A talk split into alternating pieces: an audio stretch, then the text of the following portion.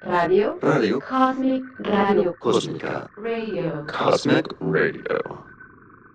Hola a todas, a todos y a todes. Bienvenidos una vez más a un episodio del podcast Guión Bajo Cuestionando. Y el día de hoy tengo de invitada a una mujer que admiro bastante. Ella es Elena Olascuaga y eh, vamos a estar platicando un poquito del tema de la, laboral de las mujeres operarias en la manufactura con perspectiva de género. Elena, eh, muchas gracias por, por darnos este tiempo y pues bienvenida. Gracias, siempre es un gusto compartir audiencia, compartir oídos y me siento muy halagada por la invitación. Nati, y más bien yo halagada porque hayas aceptado nuestra invitación. Y Elena, antes de empezar, eh, no sé si quieras como comentarnos un poquito más acerca de lo que haces, este, para ahora sí como ya proceder a, al tema importante del que tenemos planeado. Claro, yo soy Elena, soy fundadora de Olascuaga, es una empresa social y donataria autorizada y a través de nuestra labor nos encanta iniciar nuevas conversaciones y reflexiones para crear nuevas realidades, Tendemos puentes de entendimiento entre personas de diferentes realidades económicas y propiciamos interacciones que permitan el intercambio de saberes. Y lo que nos encanta hacer y como sello de estas actividades que les acabo de mencionar es propiciar encuentros que de otra manera no sucederían. Y el objetivo o la misión de lo que hacemos es habilitar ecosistemas que aceleren cambios que permitan que las mujeres eh, tengan liderazgos que maduren y perduren al, interior de estructuras diversas. Trabajamos mucho de la mano con el sector privado, pero también apoyamos los liderazgos en, en el ámbito comunitario, en el ámbito de política pública y puntualmente cuando trabajamos con operarias lo hacemos de la mano y aliadas con el sector privado, particularmente empresas que son muy grandes y que tienen eh, fábricas o tienen en alguno de sus puestos mujeres con baja escolaridad y bajos ingresos por hogar. Ok, gracias, Elena. Oye, y fíjate, como para platicar también un poquito, em, inicia este podcast para poder traer a la mesa diferentes temas, cuestionarlos, pero todo desde una perspectiva, pues ya sea feminista o una perspectiva de género para, para decirlo para todos, ¿no? Este, y eh, dentro de como todos los episodios, todos los temas que tenía planeados, nunca se me ocurrió también este tema en específico que he estado platicando contigo ya por como otros proyectitos que traemos sobre el tema de las mujeres operarias que mencionas, porque pues cuando hablamos de perspectiva de género es también visibilizar las necesidades de la mujer, pero ahorita pues no nada más es eso, ¿no? Sino también, em, como comentas, las necesidades eh, socioculturales de eh, nivel educativo y demás, que son muy diferentes cuando hablamos en la parte laboral de las necesidades de una mujer en el área administrativa a una mujer en la parte operativa. Entonces, me encantó, me encantó que esto pueda ser un tema adicional. Eh, creo que me hizo reflexionar mucho y darme cuenta de que, ah, sí es cierto, como generalmente en las empresas tratamos de lanzar este, eventos o comunicados en general para todos, ¿no? Eh, o a veces hacemos distinción, perdón, de, de, administrativos, operativos, pero sin hacer tampoco distinción de género. Entonces, creo que ahí hay un sector como un poquito invisibilizado y que creo que, falta mucho trabajo en esto. Sí, a mí me encantó cuando conocí la palabra interseccionalidad. La conocí en la maestría cuando hice mi maestría de género y desarrollo en Reino Unido. Y me encantó porque ha sido un proceso súper largo. Cuando aprendí la palabra, me acuerdo que me costó mucho entenderla Incluso creo que de mis papers y ensayos que di en la maestría fue el más deficiente, porque no, lo, o sea, no lograba entenderlo porque lo veía mucho hacia afuera, como la interseccionalidad, primero era una palabra muy larga, muy complicada. muy complicada. y, y no entendía qué querían decir con que a mí me cruzaran diferentes categorías sociodemográficas, o sea, ¿qué tenía que ver eso conmigo? Pero después lo, lo fui entendiendo en la práctica, que a mí es como me encanta aprender, eh, viviendo y haciendo. Me acuerdo una vez viviendo en Inglaterra, una de las tantas personas que conocí, internacional, me dice, ay, tú eres mexicana, eres mestiza, ¿verdad? Y me acuerdo que, o sea, fue así como, pausa, no supe qué pensar, no supe qué contestar, jamás me habían hecho esa pregunta. ¿De que, qué es eso? Ah, Ajá, ¿qué es eso? Y nunca me había autoidentificado como mestiza. Sin embargo, esa persona estaba interactuando conmigo como considerando esa categoría. Y de ahí empecé, ah, ya que me había cruzado a mí, dije, ah, ya, ya más o menos entiendo esto.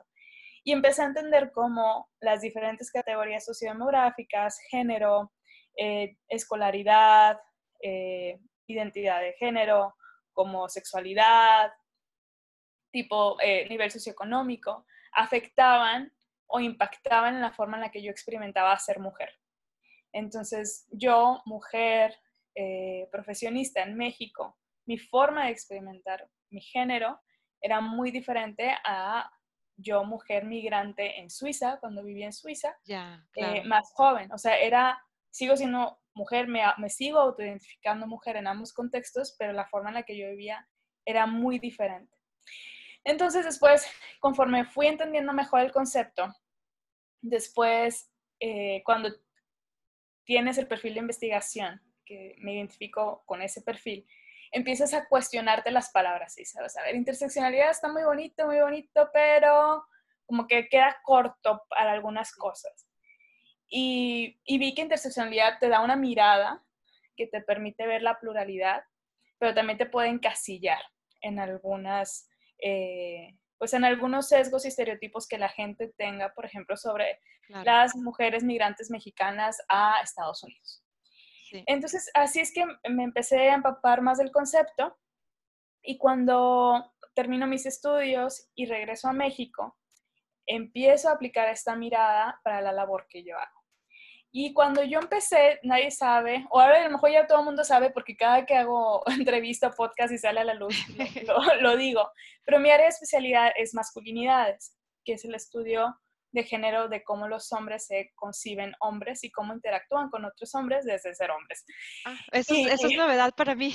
Ajá, sí, entonces a mí me encantó esta, esta área de estudio y dije, qué fascinante. Y algo de las principales cosas que leí de masculinidades cuando empezaba era que a los hombres se les veía como un monolito, así como categoría hombre, ¿no? Y como que no, no había mucho, eh, así como en mujeres, mujeres negras, mujeres mestizas, mujeres indígenas, mujeres con discapacidad, como que de pronto el, a los hombres se les ponía en una categoría monolítica, así, es un monolito es hombre y ya. es hombre y ya. Pero entonces esta, esta mirada interseccional también me ayudó a ver a los hombres. Y entonces me acuerdo mucho que cuando platicábamos de quienes forjaron el mundo afuera, el mundo público, y hablábamos de los hombres, después empezó a afinarse y bueno, no son todos los hombres, eran par- particularmente hombres blancos, hombres de cierto nivel económico, este, mestizos probablemente en ciertos países latinoamericanos, europeos. Y, y esa mirada me ayudó a ver cada vez con mayor profundidad.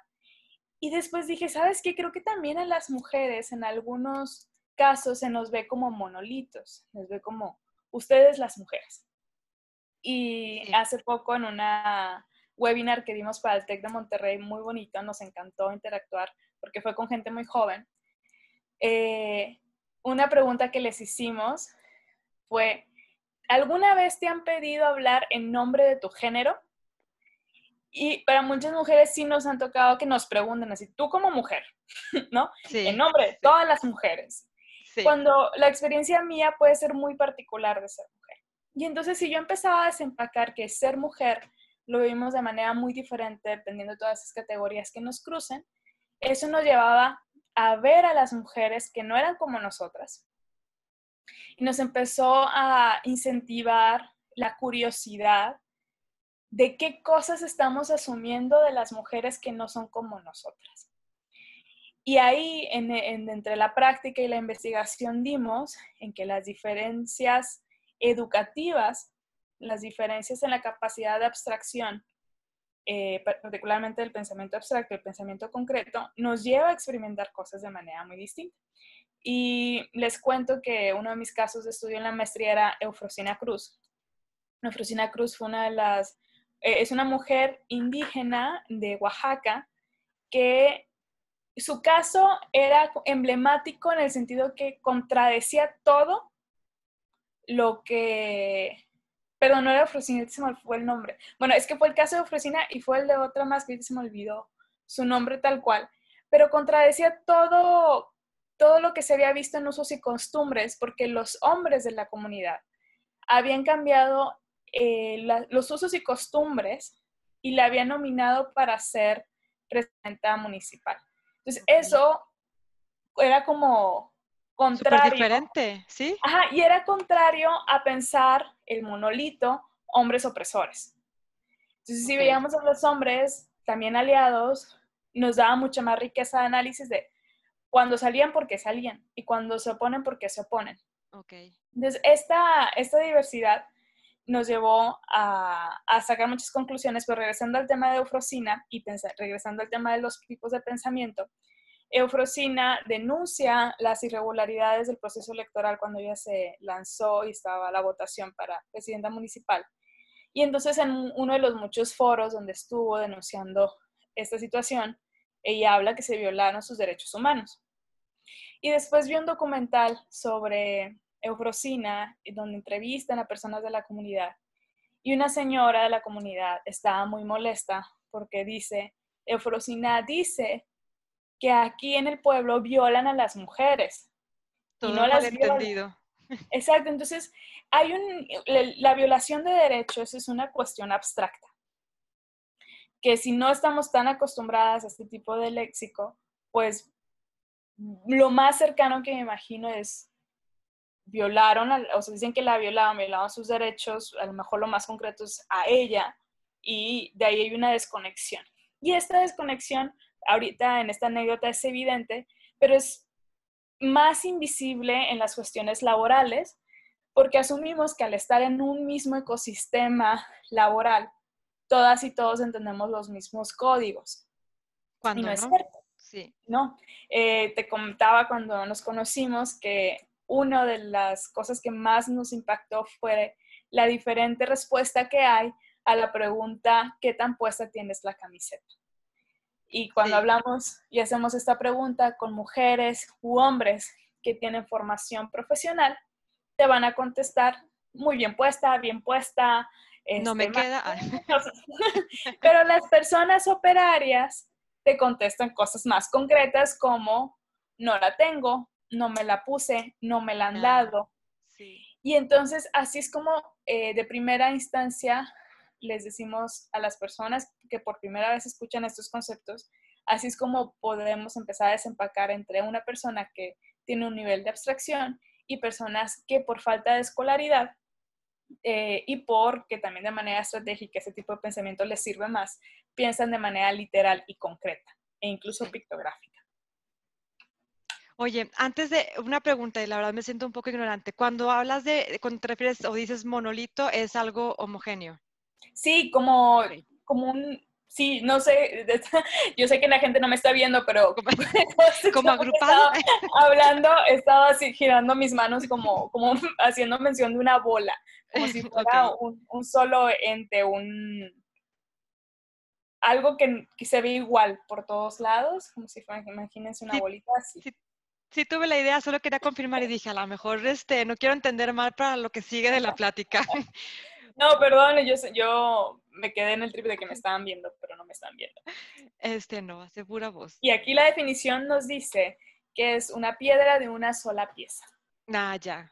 Ah, todos los días aprendo algo nuevo y hoy aprendí esta definición. ya la usaré en mi vocabulario diario. Oye, Elena, y sí es cierto, fíjate que eh, ahorita que mencionas palabras como que asumimos, encasillamos, este, creo que en las empresas se, se da mucho, sobre todo en las plantas de manufactura, de producción, y me pasó un caso haciendo benchmark con una empresa regia, este, muy grande, que no voy a decir el nombre, eh, me comentaron que tenían una planta muy chiquita de menos de 100 personas este, y que se dieron cuenta que no tenían baños de mujeres. En, eh, o, sea, cuando sí tenían operarias, o sea, a lo mejor su porcentaje de operarias, mujeres operarias era menor de un 30%, pero sí, sí había, ¿no? Pero siempre cuando esta persona me empieza a contar la anécdota de que se dieron cuenta que faltaban esos baños, siempre se refería a la mujer como minoría. Entonces, a mí me llamó mucho la atención porque en sus, haz de cuenta, como que checklist de que, ay, ya vamos a ser una empresa inclusiva, baños para la minoría. Entonces yo dije, pues es que también siento que al momento de que están diciendo que una mujer operaria es minoría, están invisibilizando que es una mujer y que tiene necesidades diferentes a la de un hombre. Entonces, como que siento que ahí, híjole, la verdad me quedé pensando y pues no me agradó eso que nos hayan, no sé qué opinas tú, que, sean, que, le hayan, dicho que, ay, es que es minoría. Sí, es minoría, pero no invisibilices por lo mismo, porque estás asumiendo, no sé, como que me causó mucho shock. Claro, y lo que hace tu podcast y lo que tú buscas hacer es, la perspectiva de género lo que hace es ponerte interrogantes donde antes no las habías pensado. Y cuando hay personas que recién se interesan en el tema, que recién empiezan a educarse, yo creo que no tardan mucho en darse cuenta que lo que hace la perspectiva de género es cuestionarte cómo hombres y mujeres vivimos y nos desenvolvemos de manera diferente en los diferentes espacios. Eh, para quienes les gusten los temas de diseño, innovación, investigación, ya afortunadamente hay mucho a partir del 2016 empezó a generar mucho contenido digital sobre cómo tantas cosas en el mundo están hechas considerando a los hombres como medida de referencia y cómo el mundo fue construido a partir literalmente de una medida de referencia de hombres, pero otra vez volvemos, no todos los hombres, sino los hombres particularmente este, de una fisionomía, a lo mejor europeos, a lo mejor con una altura particular. Y la mirada de género lo que te permite ver es cómo la vivencia de lo mismo es diferente para hombres y para mujeres y cómo a partir de las diferencias que crucen a estos grupos, a, este, a estos hombres y estas mujeres, hacen que tengan una vivencia particular de un entorno. Entonces, así como las mujeres operarias probablemente viven de manera muy diferente a las mujeres corporativas eh, un mismo día o una misma situación. En el, a mí me gusta mucho decirles que vean la película de, creo que se llama Patrones Ocultos o Hidden Figures, se llama en inglés, y hablan del caso de cuando no tenían baños las investigadoras de la NASA en, en su área de trajo y siempre ir era un tema y tenía que ver mucho con, con su desempeño, porque tenía que cruzar todo, todo el lugar, si llovía, tacones, todo el código de vestimenta aparte que tenían que tener. Y cuando nosotras hablamos de perspectiva de género, lo que nos estamos refiriendo es no solamente que se visibilice que sí experimentamos las cosas de manera distinta, sino que se reconozca igualmente importante ambas experiencias o estas múltiples experiencias. Es decir, no que se diga que entonces, pues porque la mayoría lo vive de esta otra manera, entonces esa es la forma en la que tendríamos que regir todo, porque las demás son minoría. Ahora, la minoría, pues eh, puede ser minoría en un, en un entorno laboral que sean en cuanto a número y en proporción, pero no por eso se niega un derecho humano de tener, tener un baño? Acceso, a un sanitario. Eh, y el que, por ejemplo, yo estudié género y desarrollo y muchos de mis estudios, los primeros años profesionales, estuvieron enfocados a desarrollo y cooperación internacional, que por cierto hoy es día de las personas cooperantes. Y veíamos que las, uno de los motivos en ciertos países para que las niñas no fueran a la escuela era la falta de baños que estuvieran adecuados para que las niñas tuvieran su menstruación. Eh, también me acuerdo, estuve en India en el 2018 y me acuerdo que fue un tema, eh, están ustedes para saberlo ni yo para contarlos, pero busqué sobre la copa menstrual. y, y me acuerdo, yo uso la copa menstrual de hace muchísimos años y cuando fui a India me sentí sumamente contenta de usar la copa menstrual, porque no hay ningún lugar donde puedas, ningún baño donde puedas tirar papel o una toalla sanitaria, porque allá se limpian con agua. Entonces, e, ese tipo de, de, diferencias, que aparte, bueno, yo estaba de invitada en un país, pero yo no conocía el país. Nadie, a mí como turista, cuando me preparaban, me dijeron, oye, chava, este, aquí no vas a encontrar este, dónde aventar tu papel o tu toalla sanitaria, que si yo la usara. Y eso es a lo que nos referimos con la perspectiva de género, que no se tome la experiencia de los hombres como algo generalizable para la experiencia de todas y de todos. Sí.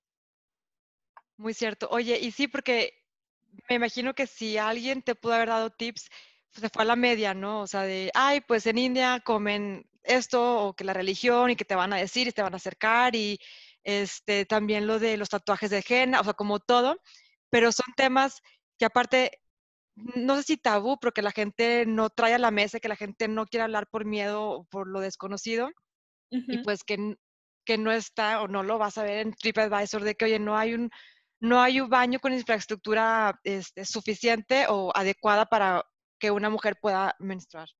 Claro. Y, aparte de esto de que todavía, no sé, es como, y todavía no, decirlo como, como así un poco secretito, como, pero ahí es donde empieza a verse como este mundo realmente no está diseñado para nosotras habitarlo y siempre estamos como invitadas en los espacios como, y estos temas que nos pasan son como más queditos, no se hablan cuando y, es como a lo mejor sentimos que todas como grupo social nos van tratando como minoría cuando la mitad de la población menstrua y sigue siendo un tema que no se habla este, y laboralmente también es todo un tema, o sea, todas sabemos estrategias que hemos pasado y que hemos hecho y cómo entre nosotras nos apoyamos en estos días, este, y no es un tema del que se hable, eh, no tanto como un tema de conversación, no, sino para que se planee incluso los equipos de trabajo yo con mi equipo siempre platicamos, o sea, ¿cómo estás?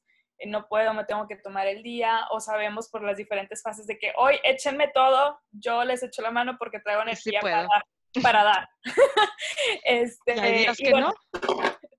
¿Perdón? Y hay días que no, que nada más no, no se sí, no, o sea, me batallo para asumir tres más dos y porque mi energía creativa está en otro, en otro lugar.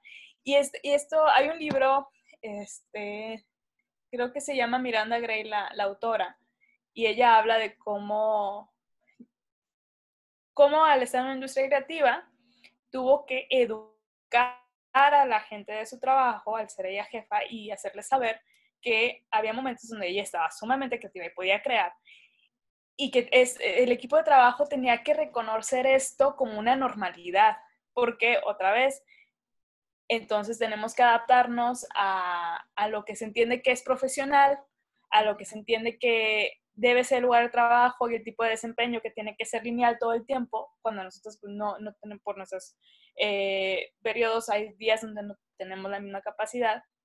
Y creo que quien una vez me contó que los hombres tampoco, así que tampoco se engañen. No sé al respecto, pero que también tenían un ciclo hormonal que, que, les regía, que no sé si es el circadiano o algo así, no me da mucho caso, ese tema no lo he explorado, pero eh, este tipo de cuestionamientos, este tipo de pláticas, conversaciones y reflexiones surgen cuando ponemos una mirada que parte de, de reconocer que hombres y mujeres experimentamos la vida distinta.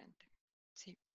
Y eso me hace pensar porque no sé, o sea, en, en las plantas al menos cuando vas a la, a la manufactura, a una operaria, pues tiene su locker, ¿no? Entonces, los, son muy estrictos en los temas de la hora de comida, la hora de los breaks, y qué tal si, o sea, sí, o sea, ¿qué pasa cuando una mujer operaria anda o sea, está en sus días, está menstruando y, y o tiene que ir a locker y, bueno, me voy a locker, lo saco, lo escondo, porque ¿qué hacemos nosotras? Nos llevamos nuestra bolsa este, de corporativo, ¿no? Sí. Pero ¿qué hace una operaria que voy, no puedo llevar mi bolsa porque no puedo sacarlo, no puedo ni siquiera llevar mi celular, o si se me olvidó, o sea, siendo que es más difícil, pero son temas que pues como dices, no, no, se, no se hablan. No, y ahorita también estaba pensando, escuchándote sobre corporativas y, y operarias, compartimos ciertas similitudes, pero el, nivel de acceso a recursos eh, que, nos que nos dan confort es diferente. Sí. Y, y, también estaba pensando hace rato cuando hablábamos de interseccionalidad, en el 8 de marzo hice un ebook para ayudar a las empresas a que hicieran medidas para eh, conmemorar el 8 de marzo de una manera congruente y que no se metieran en aprietos, hicieran cosas que no son políticamente correctas ya. Y algo que les, que les llamaba la atención, que me llamaba siempre la atención es decirles, bueno, cuando me preguntaban por los eventos que íbamos a, a tener, siempre me preguntaban eventos para administrativas y personal corporativo. Y yo les decía, pero es que el 8 de marzo surge también por las mujeres operarias. Pues más bien por ellas. Mujeres obreras, ajá, surge por ellas. Y es como, es, no sé, no deja de darme un sentimiento raro, este, el, el excluirlas de los eventos de conmemoración, cuando es por ellas que surge esta fecha. Entonces, bueno, creo que esta mirada interseccional nos permite ver esto y también desde un liderazgo compasivo, porque también en estos temas hay muchos, hay muchos apegos a creencias y cuando una o uno se da cuenta que ha estado teniendo una mirada muy sesgada, también pasa que una o uno se azota. Y es de que, ay, no manches, ¿por qué no lo vi? Y puede ser, puede ser muy dura contigo misma o contigo mismo. Y yo les invito a que siempre que eso pase, pues tengan compasión con ustedes mismas y mismos. Estamos en una sociedad que no nos habilitó para ver estas cosas, que nos estuvimos todo el tiempo consumiendo por diferentes medios mientras antes de que esto se democratizara la diversidad de medios educativos y de entretenimiento, podcast, televisión, este, videos, teníamos el mismo consumo y, no estábamos habilitadas para ver lo que ahora ya vemos. Entonces, cuando estos momentos les pasen de realización de, híjole, es que yo fui de esas que organicé el evento de Botox, pues... tú me mencionaste, ¿verdad? De esa historia de que... Ay, no, no, no. Pasa, pasa.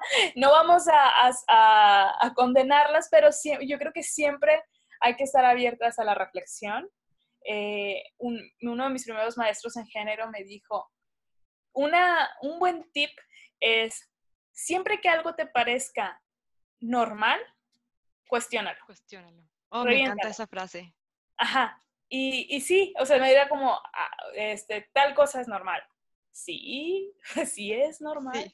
Sí. es lo que todo el mundo experimenta o no. Y ahí es donde empiezas a ver cosas eh, que a lo mejor antes no hubieras visto de una manera diferente. Y fíjate, ahorita que tocas ese tema, igual y también para dar un poquito de contexto, eh, Elena me comentó de un ejemplo de una empresa que el 8 de marzo dio eh, Botox de regalo a todas las mujeres.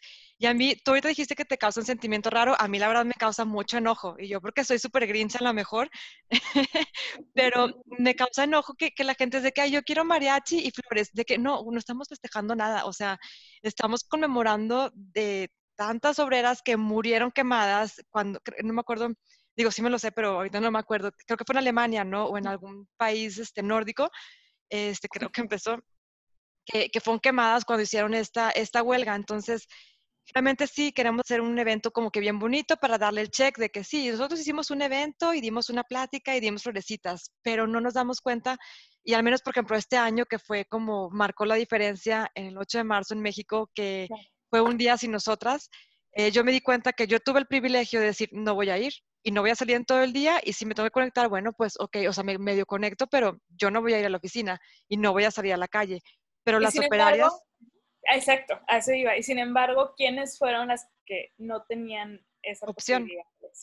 exacto, ya sea por sueldo, ya sea porque la operación no puede parar y por el miedo a que, ¿y si me corren?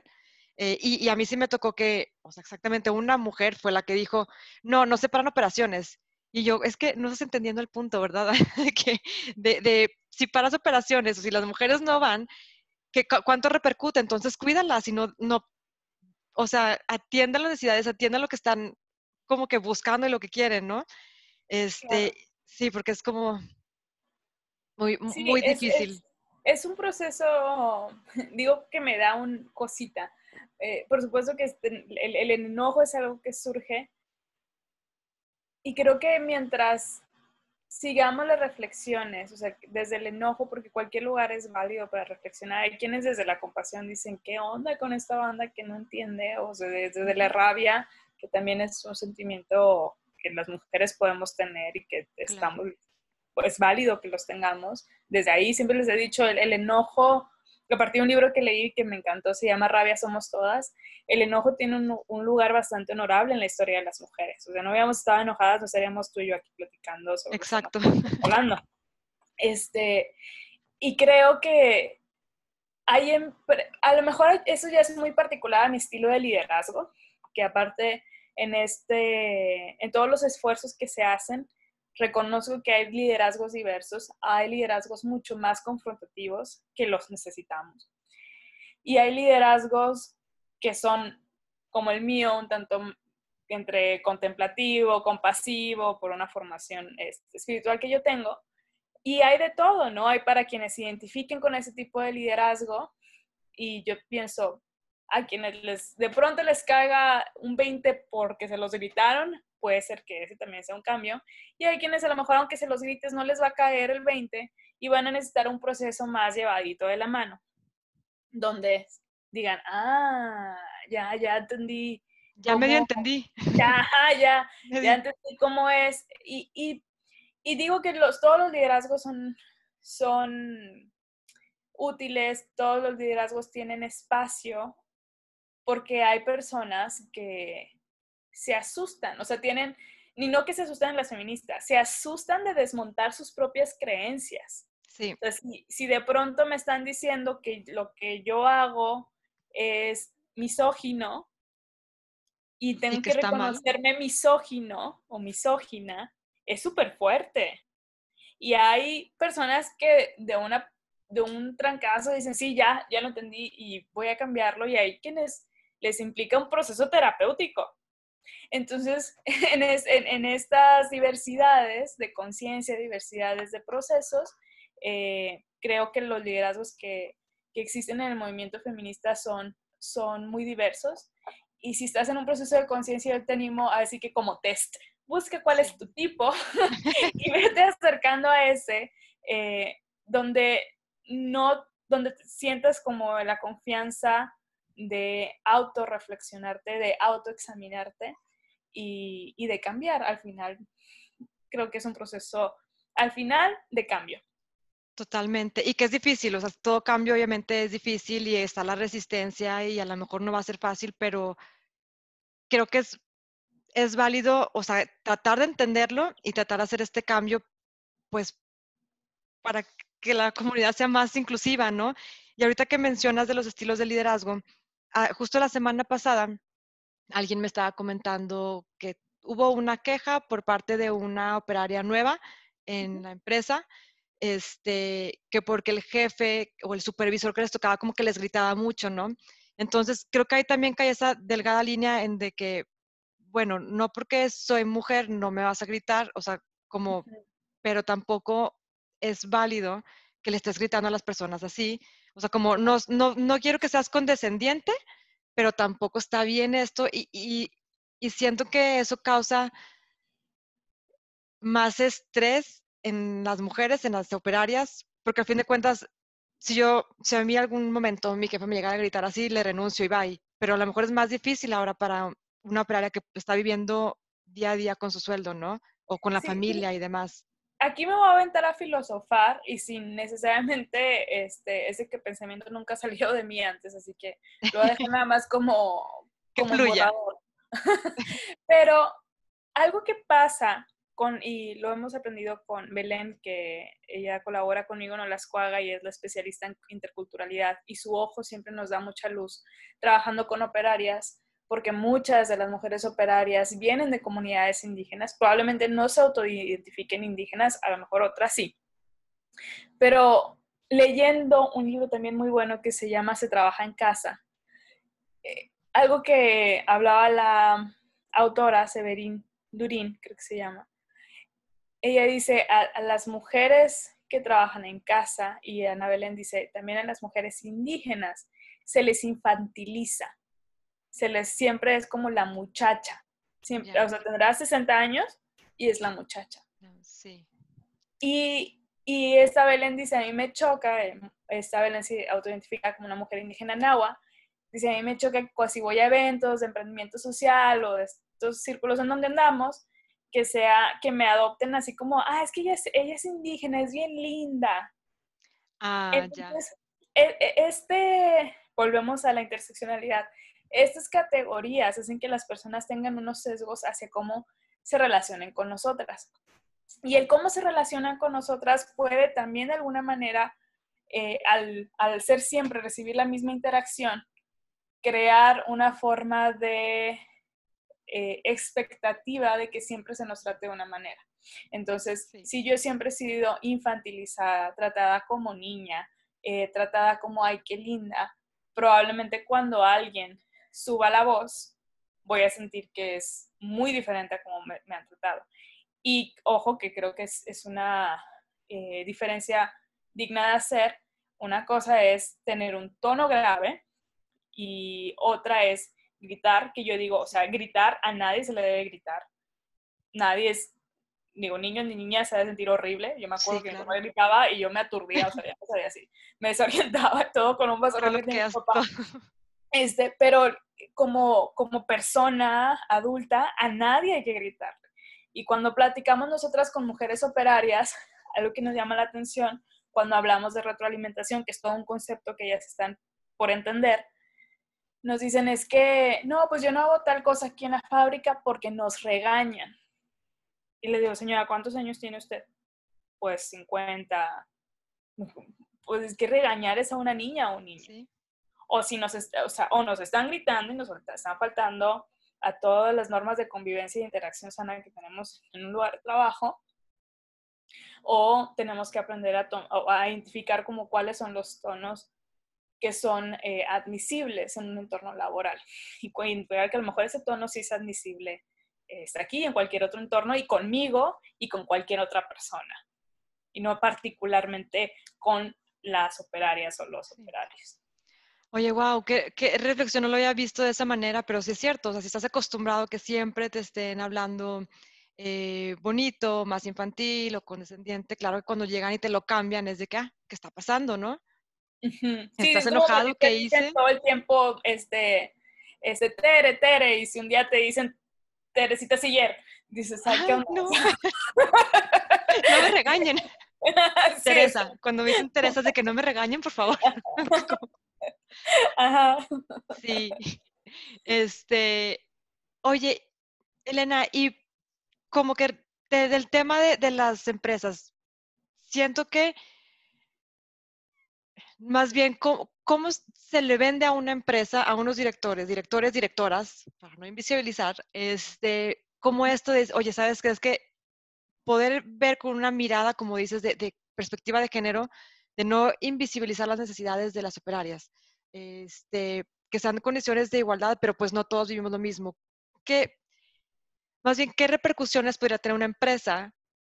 O más bien, al revés, ¿qué beneficios podría tener una empresa? Porque pues no, exactamente ahorita no en todas pasa, más bien, ¿qué beneficios podría tener una empresa el empezar a cambiar esta mirada y el decir, oye, ok, voy a ser más empático con las necesidades porque no todos estamos viviendo lo mismo? Y como dicen ahorita mucho con la contingencia, ¿no? De que no, no todos estamos en el mismo barco, o sea, estamos en el mismo mar y cada uno trae diferente su barco y siento que es, se relaciona mucho con ese tema de, del trabajo, el tema laboral, o sea, pues no estamos todos en el mismo barco, estamos en el mismo mar y todos vamos diferente, ¿no? Y todos tenemos y queremos cosas diferentes. Claro, yo creo que los beneficios es cuando empiezas a desmontar este, este sistema de creencias que va a nivel muy profundo, el pensar que las mujeres traen menos cosas a la mesa o que son menos valiosas, que tal cual a veces no lo piensan así como las mujeres son más valiosas, no es como que ese pensamiento esté en ti así, como esa frase, pero que, nos, que interactúen así hacia las mujeres, hace que no veas lo que están, cómo están generándote valor como empresa. Cuando tú abres el espacio y cuando partes de una, de una postura de entender la riqueza que todas y todos traen a la mesa, vas a ver que hay mucho talento al interior de tu, de tu lugar eh, laboral que se está ignorando por estos sesgos. Eh, por ejemplo, uno de mis ejemplos favoritos con una operaria que ella hacía limpieza. Y ella decía, pues es que yo no nada, yo nada más trapeo. Y después de platicar y empezar a hacer las actividades que nosotros hacemos a través de nuestras metodologías de empatía profunda, ella pudo identificar que ella trapeaba, sí, es cierto, pero que ella cuidaba mucho los recursos que le daba la empresa para hacer la limpieza.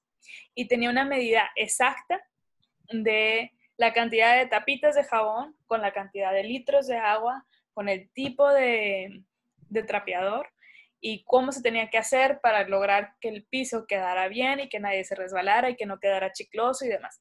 Entonces, este tipo de pensamiento, y para este tipo de puestos, particularmente como el de esta mujer operaria, generalmente se ven como puestos que cualquiera puede hacer. Y así se los dicen. Y ellas mismas se lo dicen. A mí me han dicho que, que lo que yo hago cualquiera lo puede hacer. Pero no. pero no, o sea, podrá trapear. Pero lo que esa señora hace, tener medidísimo y sabe cuánto le dura y sabe cómo hacer, o sea, es, es algo especializado que ella trae a la mesa y que merece ser visto como, como tal. Y cuando empezamos a partir de esas posturas, podemos ver la riqueza que traen las personas desde sus diferentes experiencias de vida y experiencias profesionales. Eh, algo que hacemos en la Cuaga y está en nuestra misión es queremos habilitar ecosistemas en los que los liderazgos de las mujeres maduren y perduren. Y cuando hablamos de ecosistemas, decimos ecosistemas profesionales de mujeres que están y que estudian una carrera y que son profesionistas, pero también los liderazgos en entornos laborales, porque así involucramos a aquellas mujeres operarias cuyos trabajos son considerados no profesionales, pero sí tienen un lugar en el espacio laboral. Claro, y es algo estratégico, es algo que si no lo tienes, pues no va a ser lo mismo para todos. O sea, que alguien no vaya a hacer la limpieza, por ejemplo, que claramente siempre hay, hay mujeres, pues no da la misma experiencia o entorno laboral para los que vamos a, trabajar día con día. Sí, y, y, algo que te permite, bueno, y que lo hemos visto con investigaciones, si, buscas argumentos más de negocio, el sentido de pertenencia crece cuando tú impulsas este tipo de iniciativas donde ves a las personas como personas con lo que traen a la mesa desde los contextos y realidades que han vivido. Si como directiva o directivo piensas que es igual una señora que trapea a la otra que trapea, creo que te estás perdiendo te estás perdiendo de ver la riqueza que cada quien trae y por otro lado estás propiciando un entorno donde nadie desarrolla un sentido de pertenencia, porque algo que hemos visto es que para que haya un sentido de pertenencia hacia la empresa, primero tiene que haber un sentido de significancia. Y si les estás diciendo que lo que hacen lo puede hacer cualquiera, no hay un sentido de significancia y por tanto no hay un sentido de pertenencia. Y luego tienen sus problemas de rotación que porque la fábrica de enfrente les dio 200 pesos más o les ofreció un sartén y se fueron para allá. Sí, y que sí pasa, y pasa día con día y Sí, muy cierto. Y fíjate, ahorita eh, estuve platicando, creo que pasé la, semana pasada o hace dos semanas, con algunas mujeres de, que están en la operación directamente, este, por temas de algunos proyectos que traemos y, y me di cuenta que, por ejemplo, hablando del tema de la menstruación, hablando del tema de la maternidad, de, de lactancia y demás, ya cuando regresan, que es también un súper temazo y que apenas está como que teniendo ahí medio, ah, tenemos que hacer algo para las mamás que están lactando, ¿no? Este, hay una red de apoyo informal, o sea, yo me di cuenta al menos donde yo trabajo, es, hay una red de apoyo informal de, que es como de, de, pues, ay, es que yo le hice así y yo le hice así, pero creo que está padre, y algo que estoy tratando de hacer es que, esta red de apoyo sea formal. Oye, si tú como operaria tienes una experiencia, estás teniendo una experiencia que lo puedas compartir también con alguien, eh, a lo mejor que está en administrativo y que no te va a tocar este, vivirlo, pero pues que esté esta red de apoyo porque si no, tampoco, no todas las empresas tienen estos eh, beneficios o, saben incluso todo de que, oye, fui con eh, la enfermera de la enfermera o el enfermero que está en enfermería, en el departamento médico pero tampoco me supo decir cuándo tengo que regresar o cuándo me tengo que ir.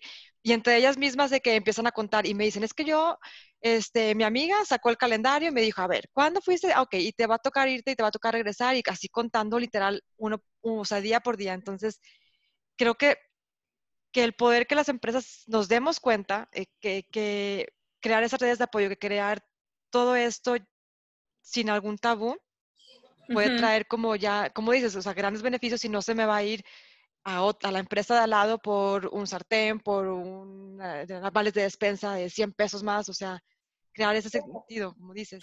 algo que creemos firmemente en las cuagas es el valor de los intangibles. O sea, una red de apoyo nadie la puede tocar, pero es invaluable.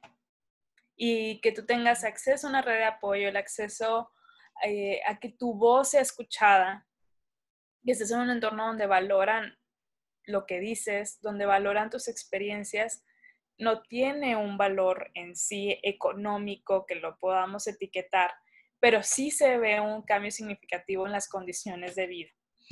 Y nos encanta trabajar también con mandos medios porque son, cuando trabajamos con mandos medios, mandos medios están en contacto con ambas realidades generalmente. Están tanto con las y los directivos y con las y los operarios.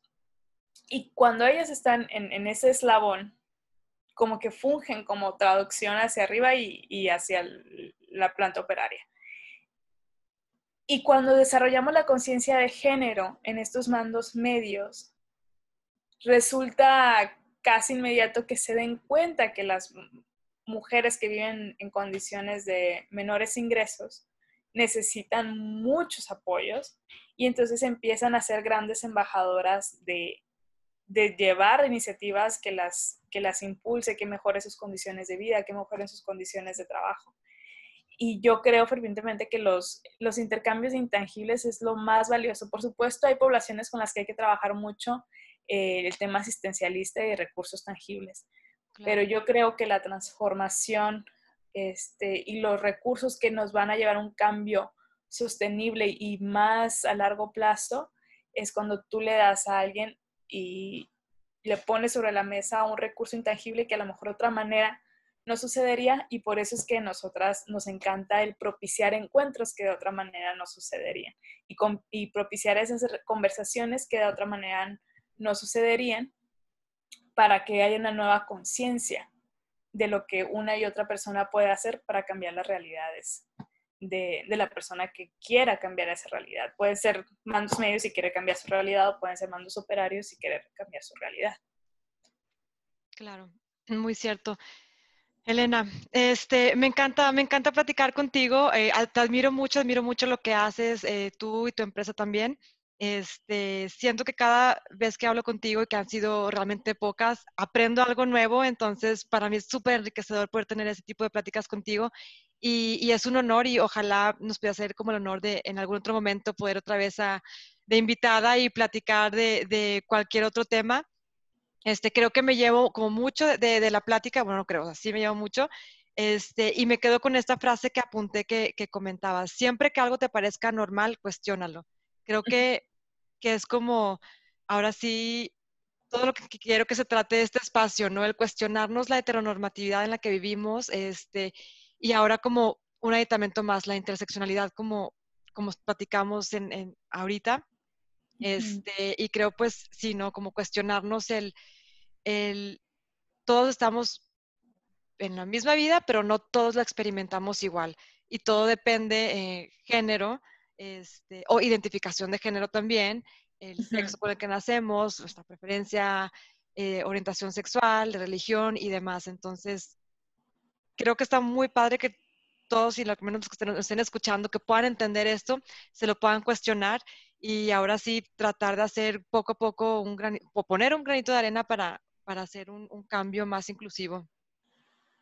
No, hombre, muchas gracias. Gracias por abrir esos espacios. Creo que son sumamente valiosos el, tomarse el tiempo de escuchar, tomarse el tiempo de reflexionar y, especialmente tomarse con valentía la, intención de incomodarse, porque cambiar implica incomodidad, implica pensar fuera de lo que habíamos eh, estado pensando, implica replantearnos muchas cosas. Y te agradezco el que hayas generado el espacio y quien sea que nos esté escuchando, agradezco que se haya tomado el tiempo hasta llegar al, final de nuestra charla y espero que haya muchas otras oportunidades de coincidir. Sí, muchas gracias. Si quieres compartirnos tus redes sociales de, Instagram. Sí, estamos en Instagram como arroba olascuaga.mx, en Facebook también, en LinkedIn me pueden encontrar como Elena Olascuaga. Em, si quieren mandarnos un correo, estamos en hola arroba olascuaga.mx. Procuramos generar mucho contenido para reflexión, entonces si nos escriben y dicen, oye, quiero que me inscribas a tu lista de mailing, que siempre les mandamos videos y materiales para leer y consultar, pueden mandarnos un correo o si quieren que les agreguemos a nuestra lista de difusión de WhatsApp donde les mandamos igual contenido para reflexionar, pero en dosis más pequeñitas, eh, también ahí mismo en el correo dime, oye, porfis, agréguenme al grupo de a la lista de difusión y con gusto lo hacemos. Ah, yo estoy en esa lista y está bien padre. Cuando tengo oportunidad ahí en mis tiempos libres empiezo a, ver lo que nos comparten y está padrísimo. Eh, pues bueno, Elena, muchas gracias. Eh, ahora sí a cuestionarnos, a cuestionarnos toda la normatividad en la que vivimos y eh, no olviden seguirnos en Instagram, podcast-cuestionando. Muchas gracias a todos y adiós. Radio. Radio. Cosmic Radio. Cósmica. Radio. Cosmic Radio.